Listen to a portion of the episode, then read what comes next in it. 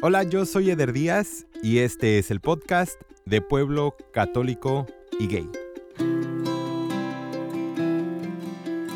A principios de este 2018, la Universidad de Texas sacó un estudio que básicamente comprobó lo que ya todo mundo sabíamos, que las mujeres tienen una facilidad enorme de hacer amistades con los hombres gay. ¿Por qué? Estos científicos dedicaron muchísimo tiempo para descubrir que una mujer se siente 10.000 veces más cómoda cuando se da cuenta que el hombre con el que está hablando es un hombre homosexual, pues porque obviamente este hombre no trae ninguna agenda secreta.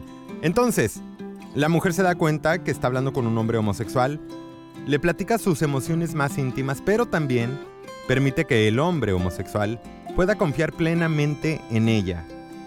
Antes de platicarte una de las historias más personales que, que tengo yo, Quiero recordarte nada más que si estás escuchando por primera vez, por favor suscríbete en cualquier plataforma que lo estés haciendo. Estamos en todos lados. Comparte el podcast sobre todo para que llegue a muchas personas. Y si estás escuchando en iTunes y te gusta lo que escuchas, no te olvides de dejarnos un review cuando termines. Agréganos también en Instagram, arroba de pueblo, católico y gay.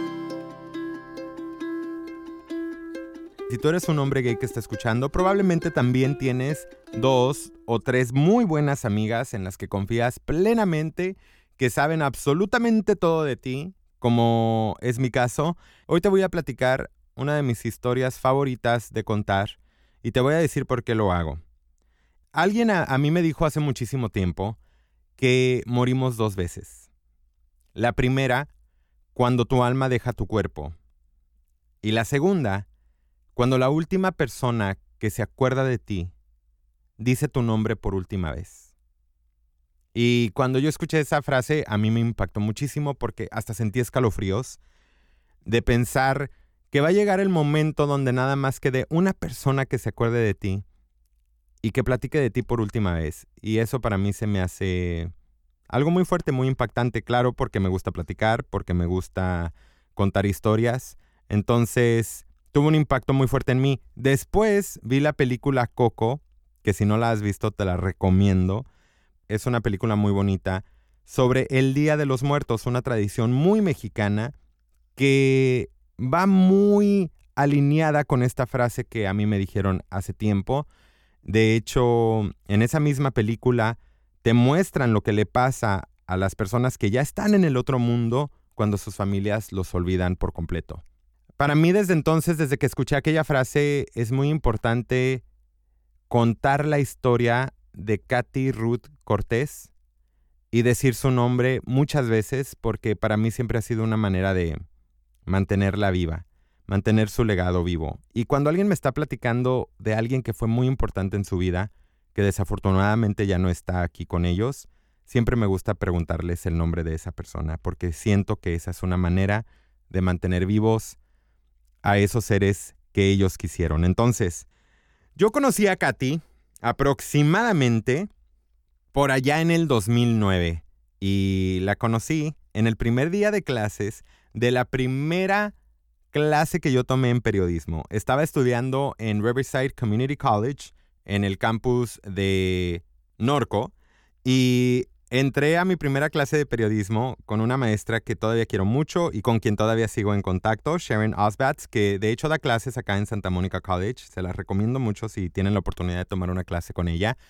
Entré a la clase, estaba un chavo guapísimo sentado junto a la puerta de la entrada y todavía había espacios ah, vacíos alrededor de él, entonces obviamente me senté cerca de él y al lado mío se sentó Katy. Entonces Entró la maestra, empezó a dar la introducción. Obviamente dijo que era una clase de periodismo, era introducción de periodismo para el periódico Norco Voices, que era el periódico de, ese campus. Y en ese momento el chavo levanta la mano y pregunta, oh, esta no es la clase, ¿sabe qué, sabe qué? Y ya le dice la maestra, no, no, esta no es. Entonces el chavo se disculpa porque estaba en la clase equivocada y se sale. Y cuando se sale, yo y Katy nos volteamos a ver con esta mirada de complicidad de que los dos al mismo tiempo nos dijimos, chin, por eso nos habíamos sentado aquí. Sin decir palabras, simplemente con la mirada los dos entendimos eso y nos botamos de risa los dos juntos. Despuésito de esa clase nos pasamos como dos horas platicando en el patio del campus y después nos fuimos a comer. A pesar de que la acababa de conocer, le platiqué mi vida entera. Yo acababa de salir del closet, mis papás estaban en ese momento atravesando un divorcio y me desahogué con ella completamente, con una persona que acababa de conocer apenas hace horas. Ella también abrió su corazón, me platicó muchísimas cosas, tuvimos una plática padrísima y desde entonces fuimos inseparables. Ahora, creo que Katy, si no me equivoco y si mi memoria no me falla, también estaba en la clase equivocada. Pero ella no se salió como el muchacho, se quedó toda la clase, se la pasó todo el día conmigo y terminó tomando la clase con nosotros. Ese verano yo empecé a trabajar, en aquel entonces la tienda se llamaba Henry's, ahora la tienda se llama Sprouts, por ahí la han de haber visto, y le conseguimos también trabajo a Katy. Entonces todo ese verano fuimos inseparables. Nos íbamos mucho a la playa, nos gustaba ir mucho a la playa a manejar en la noche, a ver las estrellas, los dos siempre éramos muy de hacer eso. Hacíamos muchos bonfires con los compañeros del trabajo y tuvimos un verano muy padre, muy bonito. Poquito después yo empecé a agarrar mi camino acá al Valle de San Fernando porque ya podía transferirme a la universidad y empezamos a vernos menos, pero nunca dejamos de hablar. Katy poquito después se fue a vivir a Atlanta a trabajar en los barrios de esa ciudad con gente necesitada a través de, la iglesia a la que ella asistía y creo que pasó por lo menos un año que estuvo viviendo ella en Atlanta. Yo terminé mi universidad en ese tiempo y siempre estuvimos en contacto a través de correos electrónicos. Recuerdo mucho las pláticas larguísimas que teníamos.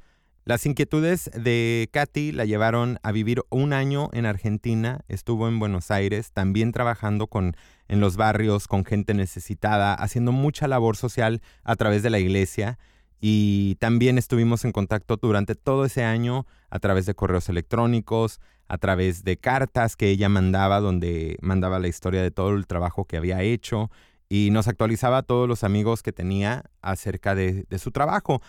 En aquel entonces ella abrió un blog en Tumblr que todavía existe y yo todavía cuando me acuerdo de ella me meto a este blog porque hay pedacitos por todos lados de, la esencia de Katy y me encanta leer lo que ella escribía, me encanta ver las fotos que ponía, me encanta simplemente saber que ahí está algo de ella, porque desafortunadamente su Facebook ya no existe, desafortunadamente los textos que me mandaba ya se borraron de mi celular y, poco a poco así va dejando de, de haber una presencia no constante de alguien que tú querías mucho.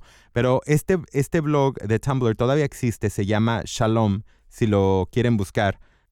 Creo que el URL correcto es catalinaenargentina.blog.tumblr y vas a, vas a saber un poquito de, de la magia que tenía Katy a la hora de escribir. Era una persona extremadamente talentosa y muy dedicada a su fe y muy dedicada a sus amigos y muy dedicada a trabajar con la gente que más necesitaba. Curiosamente, Katy tendía a perderse. A, veces no contestaba mensajes, a veces nunca contestaba el teléfono o cambiaba de número de teléfono y nunca me avisaba. Entonces, a veces se perdía como por seis meses y yo le mandaba mensajes, mensajes y nunca me contestaba, pero yo sabía dentro de mí que siempre me iba a contestar en algún momento, o sea, que ella andaba siempre como en su onda, viviendo al máximo y que tarde o temprano y vamos a tener otra plática larguísima, reconectándonos y platicándonos todo lo que habíamos hecho los, eh, el uno y el otro. A mí la vida me llevó a vivir a Las Vegas por allá en el 2012 más o menos que me fui. Y de repente resultó Katy en una de esas así de, hey, acá estoy, me mandó un mensaje y y como siempre se disculpaba diez mil veces por no contestar mensajes antes y por perderse. Y siempre me decía, siempre me moría de risa porque siempre me decía, ya, ya voy a cambiar, ya voy a estar más constante. Yo no sé por qué me pierdo, pero soy tan mala para el celular, pero te juro, te juro que voy a echarle ganas y ya no va a volver a pasar. Y claro que yo siempre decía, pues, o sea, ya sé que va a volver a pasar. pero está, está bien, o sea, yo, yo no me enojaba jamás. O sea, yo ya entendía que así era ella y me encantaba. Aparte, yo creo que por eso teníamos pláticas tan padres cuando ya finalmente resultaba otra vez y me platicaba todas las cosas tan padrísimas que estaba haciendo. Siempre que yo estaba pasando algo difícil, aparecía Katy, que se me hacía una, como una intuición que a lo mejor ella tenía de decir, ay, ¿sabes qué? Me estoy acordando de Eder, lo, lo voy a buscar. Y a mí siempre me conmovía que cuando me llamaba Katy y me decía, sabes que estaba perdida y tal, pero te he escuchado en la radio. Y yo le decía, claro que no me escuchas. Y me decía, sí, dice, me acuerdo que el otro día dijiste esto y me gustó el programa cuando dijiste esto. Ella siempre de todos modos estuvo procurándome, a pesar de que andaba en el otro lado del mundo o, o andaba sin celular o lo que fuera que anduviera haciendo, siempre estaba procurándome y, eso siempre me, impactaba. Después de que te digo que, que resultó aquella vez, se volvió a perder unos cuatro o cinco meses y, fue aproximadamente, si no me equivoco, por agosto del año 2013 que volvió a mandarme un mensaje y me dijo, ¿sabes qué? Discúlpame, pero eh, pasó esto y esto y bueno, total, ¿no? Pero llámame esta tarde si puedes. Yo estaba a punto de salir de trabajar y me iba a ir al gimnasio, entonces le marqué. En ese momento yo estaba atravesando una crisis de salud me estaban haciendo muchos exámenes, me estaban eh, asustando los doctores, diciéndome que a lo mejor tenía algo muy serio. Y gracias a Dios, obviamente no, no fue el caso, pero en, ese momento yo estaba como que viendo a muchos doctores, obviamente no le había dicho a mis papás, tenía miedo, no sabía qué iba a pasar. Y cuando le marqué saliendo del trabajo, nos pusimos a hablar como por fácil tres horas. Y yo le platiqué muchas todo lo que estaba atravesando, todos los miedos que tenía. Nos platicamos, nos actualizamos los dos, lloramos juntos, nos reímos, hablamos de la vida, hablamos de si algún día íbamos a tener hijos, hablamos de, de absolutamente todo. Y esa noche, Katy me mandó un mensaje como a las 3, 4 de la madrugada. Yo no lo vi hasta que desperté al día siguiente. Y era una canción me había grabado una canción ella en su guitarra porque se quedó como preocupada después de la plática que tuvimos. Ella siguió como pensando cómo lo puedo consolar a la distancia, entonces me grabó una canción. La verdad de las cosas es que a pesar de que teníamos años de ser amigos, yo nunca había escuchado a Katy cantar.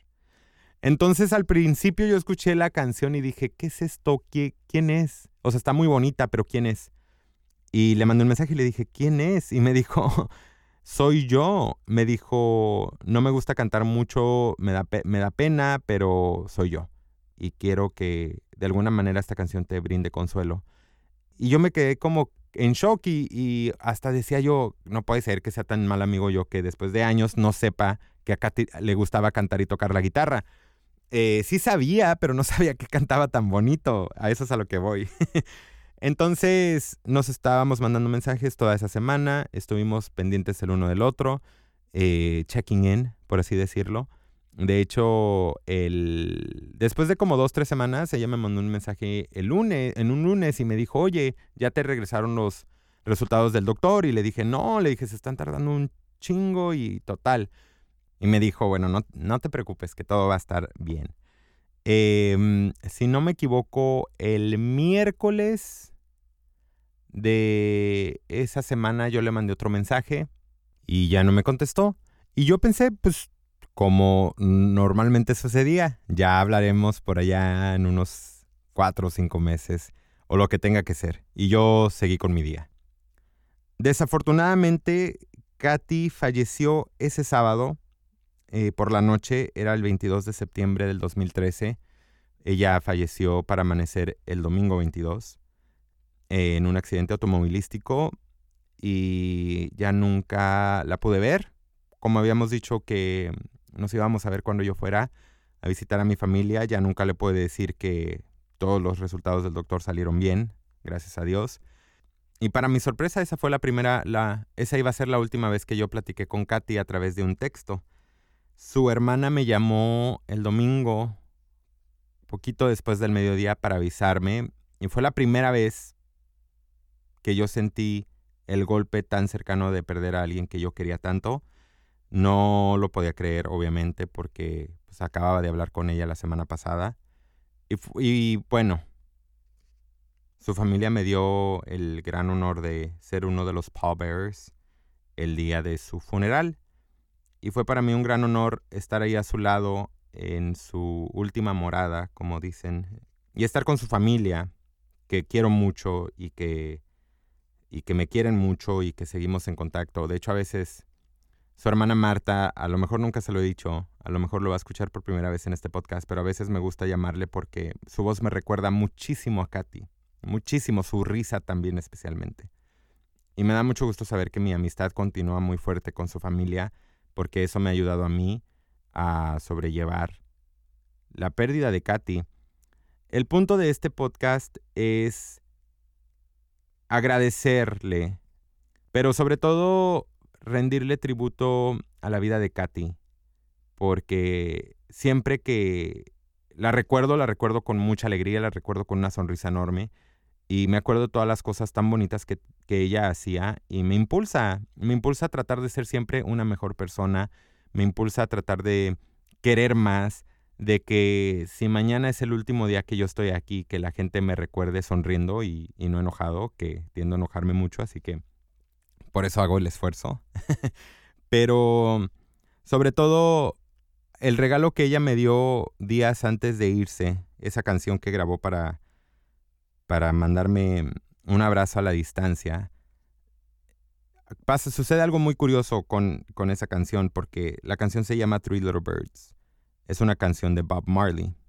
De hecho, yo llevo un tatuaje de tres pajaritos en mi mano derecha como tributo a Katy y me sucede tan seguido. Yo no sé si tú creas en esto, yo sí, pero me sucede tan seguido que a veces en el lugar menos esperado veo a tres pajaritos y, y se, me detiene, se me detiene el mundo. Me, me gusta ver y sentir que Katy anda por ahí que no me abandona, que, que todavía está ahí cuando, cuando me la estoy pasando bien y cuando me la, me la estoy pasando mal. Eh, a veces les tomo fotos, a veces los comparto en las redes sociales, a veces no, a veces nada más sonrío y me guardo el momento. Una vez estaba yo en la playa solo, porque soy muy de esos, de ir a la playa solo, y te lo juro que pasaron cinco combinaciones de tres pajaritos en el transcurso de esa tarde y ese día dije, yo sentí como que Katy se la pasó toda la tarde conmigo. Hay veces que veo a tres pajaritos y luego me emociono y luego sale un cuarto que iba atrasado en la manada y luego digo, pero siempre es algo muy especial de todos modos cuando, cuando la siento presente.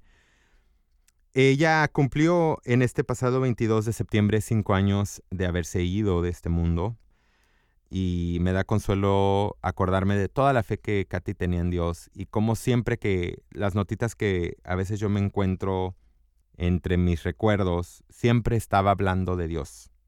Entonces, para mí Katy sigue siendo una fuente de fe y una fuente de amor.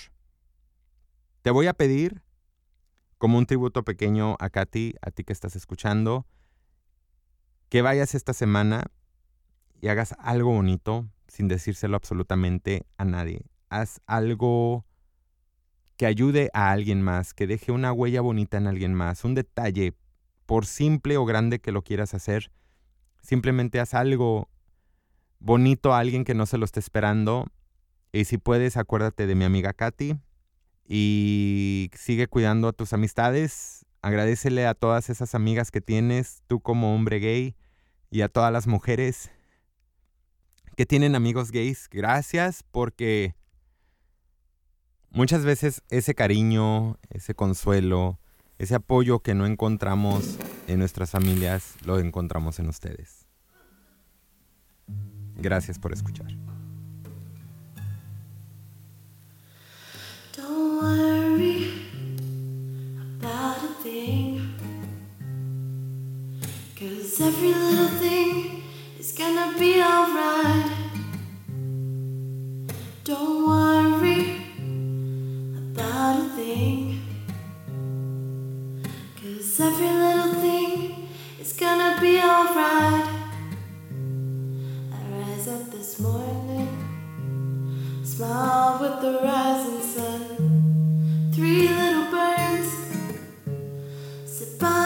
Doorstep.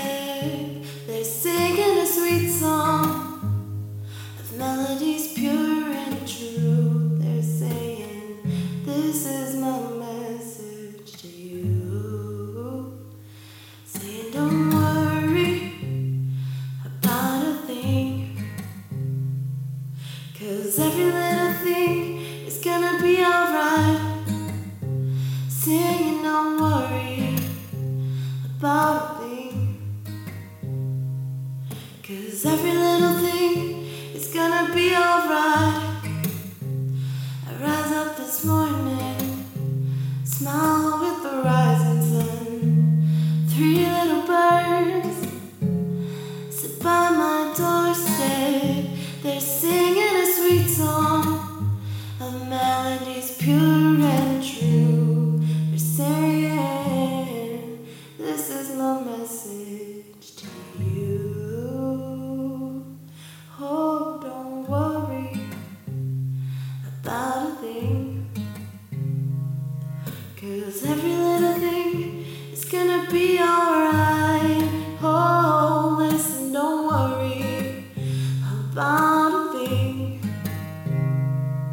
Cause every little